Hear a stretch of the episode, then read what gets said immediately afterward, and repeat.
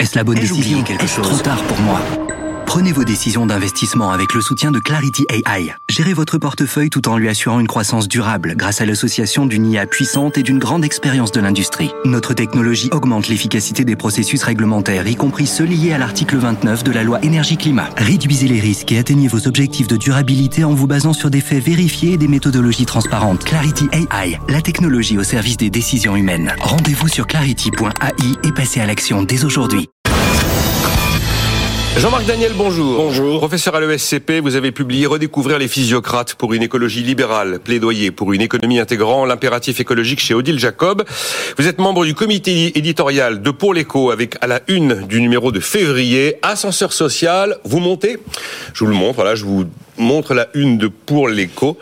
L'idée du euh, de ce numéro. Oui, l'idée c'est quand même, il est très pédagogique et on explique bien comment euh, ce que c'est que la, la, mobilité sociale, euh, comment on mesure l'évolution effectivement de la de, de cette mobilité sociale. C'est-à-dire on, montre assez bien que on bénéficie dans la vie à la fois de ses propres performances, de son propre talent, de ses propres mérites, et puis de l'environnement général. C'est-à-dire que même si on reste au bas de l'échelle sociale, l'amélioration générale du niveau de vie fait que on gagne plus que ce que gagnaient euh, ses parents. Et donc, euh, euh, il faut toujours faire la distinction entre ces deux mécanismes qui permettent de ne pas vivre la même type de vie que, que, que ses parents ou ses grands-parents. Le message, c'est Messi, Messi, vous vivrez mieux que vos parents. Absolument. Le message, le message, c'est l'inverse de ce que tout le monde ressent en ce moment. Oui, parce qu'il y a de la croissance. C'est parce que si vous, alors après, et, comment? C'est un peu moins gagné maintenant qu'il y a. C'est Mathieu Mais, mais euh, enfin, sans vouloir prendre mon cas personnel qui n'est pas évoqué, mais il y a un exemple. Comment ça, vous n'êtes pas évoqué Non, mais bon. alors Mon grand-père était ouvrier agricole. Je pense que je ne pouvais pas descendre par rapport à un ouvrier agricole, je ne pouvais pas descendre. Et donc, quand on prend la France de 1950, on regarde le nombre d'ouvriers agricoles, de gens qui étaient encore dans l'agriculture, et quand on voit la France aujourd'hui, forcément, il y a une forme d'ascension qui a eu lieu, parce qu'il y a toute une partie de la population qui euh, était vraiment au, au, bas du bas et cette partie du bas du bas a systématiquement été restreinte par l'évolution technologique et par l'évolution de la croissance économique. Donc vous validez pas la, la peur du déclassement? Non. Bon. En tout cas, le, on pose la question et on présente les, des enjeux. bonne question. Hein. Mathieu, on parle. Mathieu Plane, donc directeur adjoint du département analyse et prévision de l'OFCE. Quelle est la bonne question euh, Savoir si la peur du déclassement est fondée Non, non, mais je suis d'accord. Hein. C'est vrai que la croissance a permis justement une mobilité sociale, le niveau de qualification beaucoup augmenté. Je rappelle qu'en 1960, seulement 5% des actifs étaient diplômés du supérieur. Hum.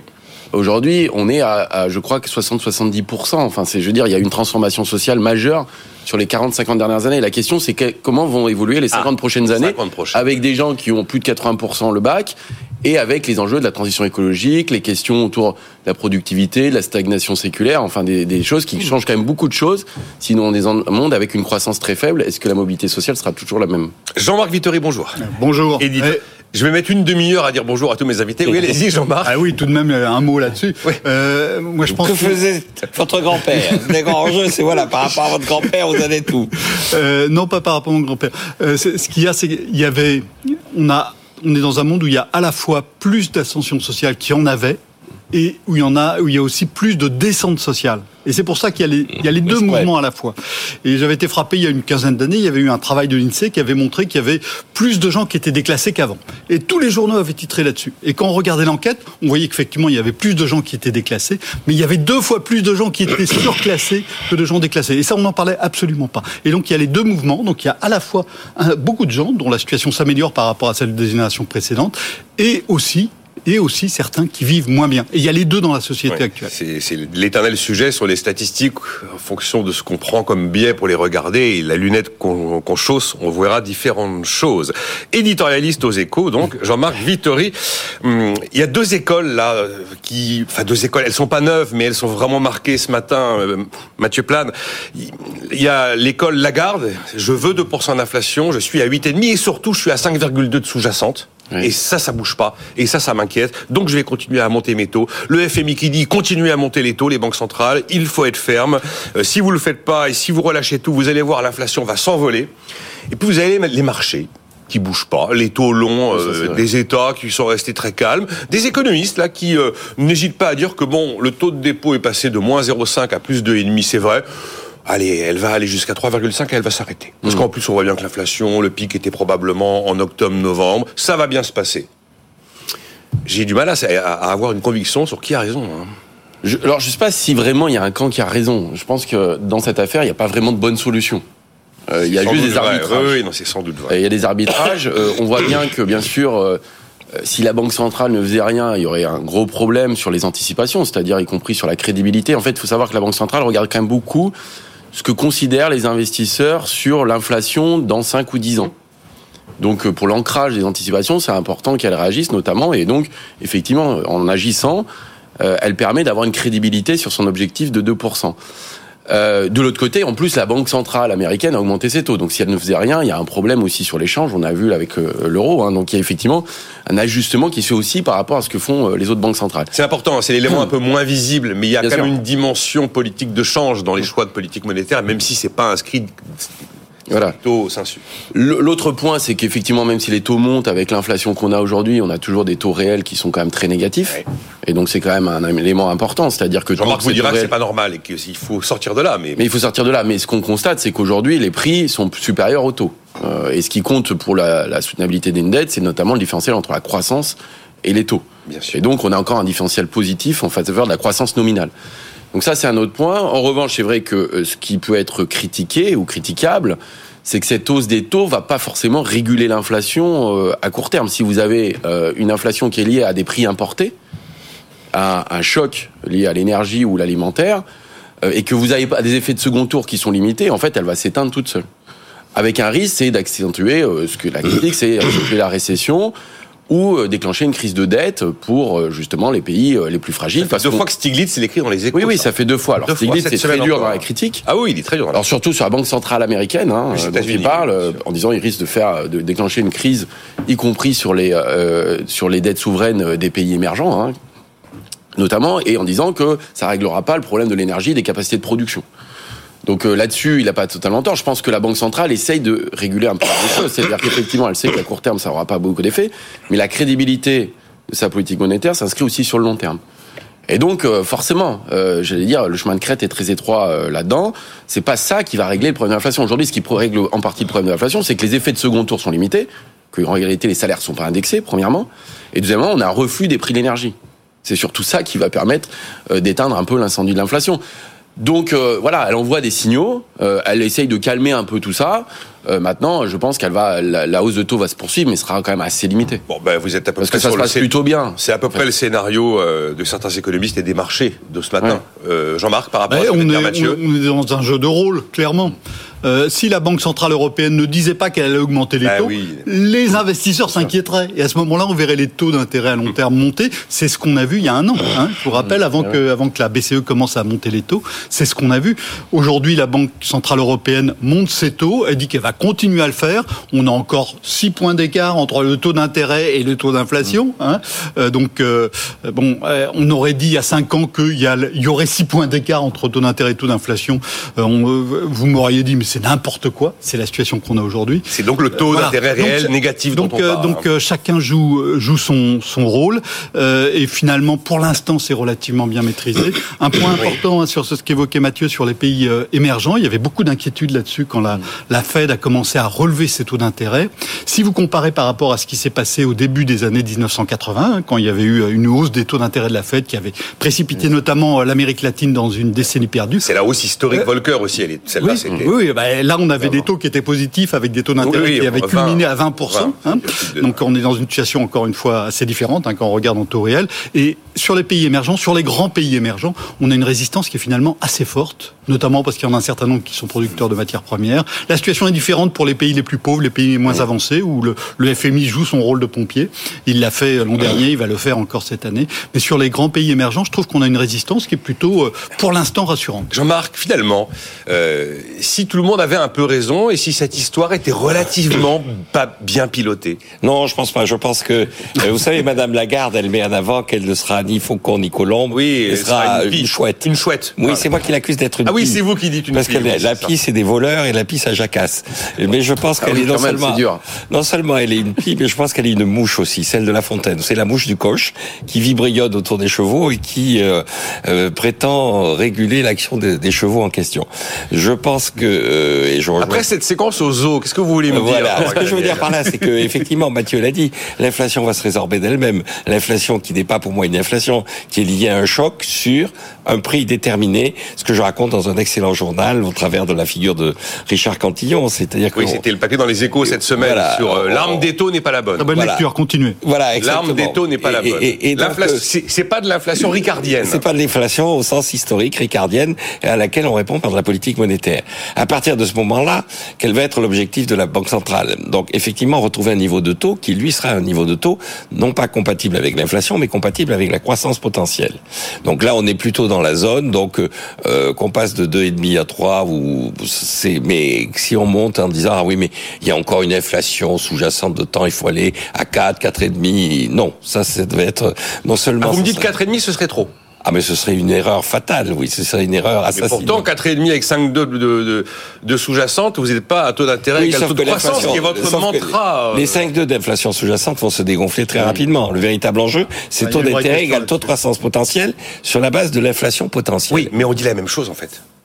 on dit la même chose. C'est- Vous dites comme les économistes qui disent à 3,5, elle va tout arrêter. Oui, oui, je pense. Je Ah ben pense. voilà. Et Bon, non seulement elle va, mais elle doit. Et si elle ne le Ah. fait pas, elle, moi je vais plus loin, c'est-à-dire elle doit. La, la deuxième remarque que je ferai, je suis moins rassuré que Jean-Marc sur les, les pays émergents. Dans un excellent journal, toujours le même, à côté du papier sur la sur la, la- la politique de la Banque centrale, il y avait un très bon papier sur l'Égypte. Je l'ai pas lu, celui-là. l'Égypte- oui. et qui annonçait que l'Égypte, effectivement, et le papier disait vers un nouveau printemps arabe. Le papier expliquait bien que l'Égypte était, après le Ghana, probablement le prochain pays et le Pakistan, à devoir euh, renégocier sa dette, qu'on était au bord de la cessation de paiement et que la rue était en train de gronder parce que une des conséquences et des exigences du FMI, c'est aussi de revoir euh, un certain nombre de subventions de l'État qui ont été remises en place au moment de la crise ukrainienne en faveur des denrées alimentaires. En Angola, c'est la même chose. Donc je pense que euh, on n'aura peut-être pas une crise de la même nature que celle des années 80, qui avait été une crise vraiment une crise financière. Il avait fallu mobiliser le FMI, mettre en place le club de Paris. En revanche, il peut y avoir une crise dans la rue, c'est-à-dire que il peut y avoir euh, des violences qu'on n'avait pas vraiment connues dans les années 80 dans des pays qui sont quand même des pays qui sont pas totalement euh, euh, anodins. La dernière remarque que je ferai, c'est que j'ai regardé quels étaient les pays où euh, quelle était l'attitude du, du, du G20, des banques centrales du G20. Quelle est la banque centrale qui a le plus remonté ses taux C'est celle d'Argentine. Oui. On est à 75%. Et l'inflation en Argentine est de 5% par mois. Les prix augmentent de 5% tous les mois. Quelle est la banque centrale qui a le plus baissé ses taux? C'est la banque de Turquie. Bon, vous me direz, c'est pas brillant non plus. On a une inflation de 60%. Oui, 70%. 60%. Mais oui, on sort de 80%. L'inflation ralentit très, très nettement en Turquie. Pourquoi? Parce que l'inflation n'a rien à voir avec la politique monétaire. L'inflation qui est là, Mais- elle est liée en mais partie au change, en Turquie, c'est clair, et puis à, à l'évolution du prix de l'énergie sur lequel euh, Madame Lagarde, le gouverneur de la Banque centrale turque ou le gouverneur de la Banque Moi, centrale argentine un- n'a aucun impact. Jean-Marc, moi je vous fais une espèce de, de, de petite question un peu, un- une petite cuisine un peu machiavélique. Je suis la BCE, je sais très bien qu'il fallait que je fasse quelque chose pour ma crédibilité, pour la confiance dans l'euro, pour les anticipations et les ancrages d'anticipation d'inflation, mais je sais très bien qu'il faut pas aller trop loin. Je sais que les États ont besoin de garder des taux d'intérêt réels très négatifs pour utiliser bien la tête hors de l'eau, et on est tous bien d'accord, et c'est comme ça que ça va se passer. Oui, suis Finalement, pour finalement, c'est ce que je dis, c'est pas si mal piloté. Non, parce que, euh, encore une fois, l'inflation va ralentir très vite, donc les taux d'intérêt vont redevenir ce qu'ils doivent être, c'est-à-dire positifs. Oh, en revanche, alors. les annonces sur le bilan, la taille du bilan de la Banque Ah. centrale, ces annonces, c'est celles-là qui sont les plus inquiétantes. C'est-à-dire, est-ce que la Banque centrale va continuer à racheter les titres de dette publique et garantir aux États et d'abord aux prêteurs que acheter de la dette publique française ou italienne ou grecque, c'est sûr dans la mesure où on trouvera toujours quelqu'un pour la racheter. C'est très clair à l'histoire du bilan ou pas actuellement? On sait vraiment où elle va Elle dégonfle, elle dégonfle pas je... Je, je sais pas, je, non, c'est pas extrêmement clair. A priori, elle doit arrêter, en tout cas, d'augmenter. Ah oui, elle. Après, le dégonfler, euh, c'est une autre question. C'est Oui. une autre question. Mais qui va être euh, extrêmement prégnante, pas forcément tout de suite, mais dans les années à venir. Euh, sur moi, je, moi, je pense que quelque part, est un peu coincé dans un monde de Toba, hein, quand même. Je pense. Cette affaire. Euh, pour les raisons, euh, notamment, on voit la partie émergée de l'iceberg qui est la hausse des dettes, hein, euh, très clairement, et que si les taux montent, effectivement, il va avoir, et si l'inflation baisse, les taux réels augmentent, et donc effectivement, la question de la soutenabilité des dettes, publiques et privées, va se poser de façon très claire. Va beaucoup trop se poser de manière beaucoup qu'on a, trop Si claire. on écoute Bruno Le Maire, rien que pour la France, des besoins d'investissement sur la transition écologique de 60 à 70 milliards par an. Je vous rappelle qu'on emprunte 270 Donc, je ne milliards. vois pas année. comment on règle cette affaire avec des dettes à ce niveau-là et des besoins d'investissement aussi élevés avec des taux qui remonteraient euh, de façon significative. Donc, je pense que voilà, euh, en fait, elle est quand même assez coincée. Euh, avant d'en venir là, moi, j'ai- tout de même, je suis pas si optimiste euh, que l'autre Jean-Marc sur, sur les questions de, de- du ralentissement de l'inflation. Euh, on a des prix à la production en France qui sont en hausse de 18% sur un an. Et qui ne sont pas tous transmis. Voilà, l'instant, non, oui. non, oui. pas- Non, par mais- définition, ils sont pas tous trans- ils vont mettre des mois à se transmettre. Alors, il y a une forte composante énergétique dedans. Il n'y a pas que ça, mais il y a une forte composante énergétique. Donc, on va ça, voir, on va avoir des, des hausses. On a des hausses de salaire qui sont pas, qui ne qui sont pas aussi fortes que l'inflation, mais qui ne sont pas négligeables pour autant. Euh, on a des hausses de prix alimentaires avec, et la- sur l'alimentaire comme sur l'énergie, il y a pour moi une grosse interrogation sur la seconde moitié de l'année. Euh, je vous rappelle que la Russie est un acteur majeur du marché des engrais. Et donc, on a mis beaucoup moins d'engrais dans les champs, dans le monde entier, euh, cet, euh, cet hiver, et on, on en mettra beaucoup moins au printemps. Donc, quel effet sur les récoltes de cet été? Euh, Voilà, moi j'ai la question, j'ai pas la réponse. Euh, et, et si la Chine revient fortement sur les marchés de matières premières, avec un rebond, euh, au moins à court terme de l'activité qui, qui, qui est très, très, très, qui va être très violent, comme ce qu'on a vécu euh, nous dans la seconde moitié de l'année 2020, par exemple. À ce moment-là, quid des prix des matières premières? Au moment où il va falloir euh, recharger les cuves de gaz qu'on est en train de vider malgré tout. Tout ça s'entend. Euh, voilà. Ouais. Donc, il y a euh, seconde moitié de l'année, moi je. En je fait, pense- ça veut dire voilà. que où est passée la récession Attendez, elle arrive. C'est ça, là, pour Ouais, enchaîner. c'est- l'une des possibilités, oui. Non, moi je pense à une autre question, Ah, c'est Jean-Marc Daniel. où est passée la déflation qu'on nous annonçait en 2019 C'est ça, ouais. En 2019, on nous disait, vous savez, la, la grande menace des années 2020, c'est la déflation.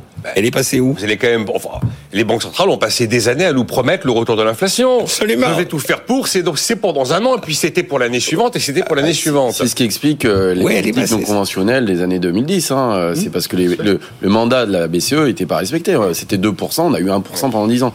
Donc ça, elle se, effectivement, les Ah, banques mais- centrales, Et la à la Chine crise financière, la crise Et, financière et de la 2008 Chine était quand même déjà très peu. active dans les années 2000. Au moment où on parlait de déflation, la Chine était déjà très active. Mais sur cette histoire d'inflation, effectivement, euh, le scénario est pas joué d'avance. Hein. Euh, et- évidemment, ça dépend beaucoup des évolutions sur les prix de l'énergie, parce qu'effectivement, on a un reflux qui est très net. C'est pas gagné que ce reflux soit permanent, hein, euh, premièrement. Euh, mais les bonnes nouvelles, elles sont plutôt euh, justement, enfin il y en a quelques-unes, hein, mais que les difficultés d'approvisionnement se réduisent, que les entreprises ont refait des stocks, que euh, l'effet de second tour, il existe mais il est limité. Donc c'est vrai que quand on trace un peu tout ça, plus les effets de base, hein, c'est-à-dire qu'une fois qu'on a pris le choc, l'inflation c'est la variation des prix. Hein.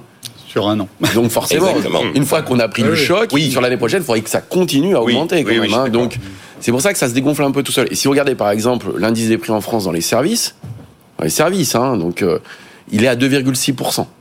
C'est-à-dire qu'on n'a pas eu cet effet de diffusion à l'ensemble des secteurs. Les services ont une composante de travail importante. Ça montre que, en fait, c'est quand même limité aujourd'hui. Sur les 6% d'inflation qu'on a en France, on en a à peu près 4 points qui sont liés à l'alimentaire et l'énergie.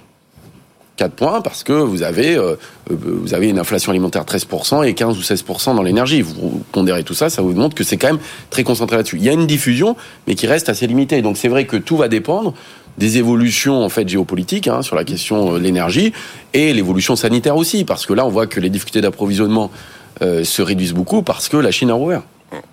Bon, j'ai pas euh, une minute trente, mais euh, euh, est-ce que c'était un exercice d'humilité, juste en quelques mots, et on continue après la pause, Jean-Marc Vittori, où est passée la récession? Parce qu'effectivement, il y a deux mois, on était tous d'accord pour dire qu'on avait des indicateurs qui basculaient un peu au rouge. On se demandait comment l'Amérique allait éviter la récession, comment l'Allemagne pourrait se remettre euh, de l'absence de gaz russe avec une une économie très très lourde en industrie et, et très énergivore. Et puis on a l'impression que tout se passe beaucoup mieux que prévu.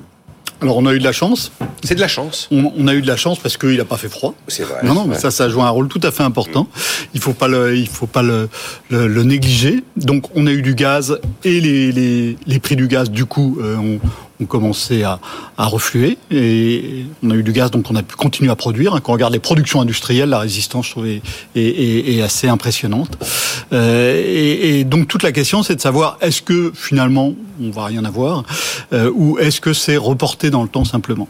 Et là on retombe sur la question de l'inflation avec une question majeure hein, qui est est-ce qu'on va pas avoir un moment une chute brutale de la consommation ah. Euh, c'est le seul ah. mauvais chiffre du quatrième trimestre 2022 publié par On va pas avoir un moment une chute brutale de la consommation. Les distributeurs nous annoncent un mars rouge sur les prix.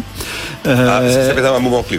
On sait que, alors euh, aux États-Unis plus qu'en Europe, mais les ménages ont tiré sur leur épargne. Est-ce qu'il n'y a pas un moment où ça va s'arrêter Voilà. Est-ce qu'on va pas avoir un moment une marche brutale de consommation Parmi les éléments effectivement qui vont être inflationnistes, il y a cette transition février-mars à la suite des négociations avec avec la grande distribution. En tout cas, cette récession que l'on redoutait tant et qui pour l'instant n'est pas là a été l'un des arguments mis en avant par Christine Lagarde pour dire vous voyez, j'ai pas tout cassé, euh, regardez, euh, ça va beaucoup mieux que prévu. Vous allez me donner votre avis là-dessus.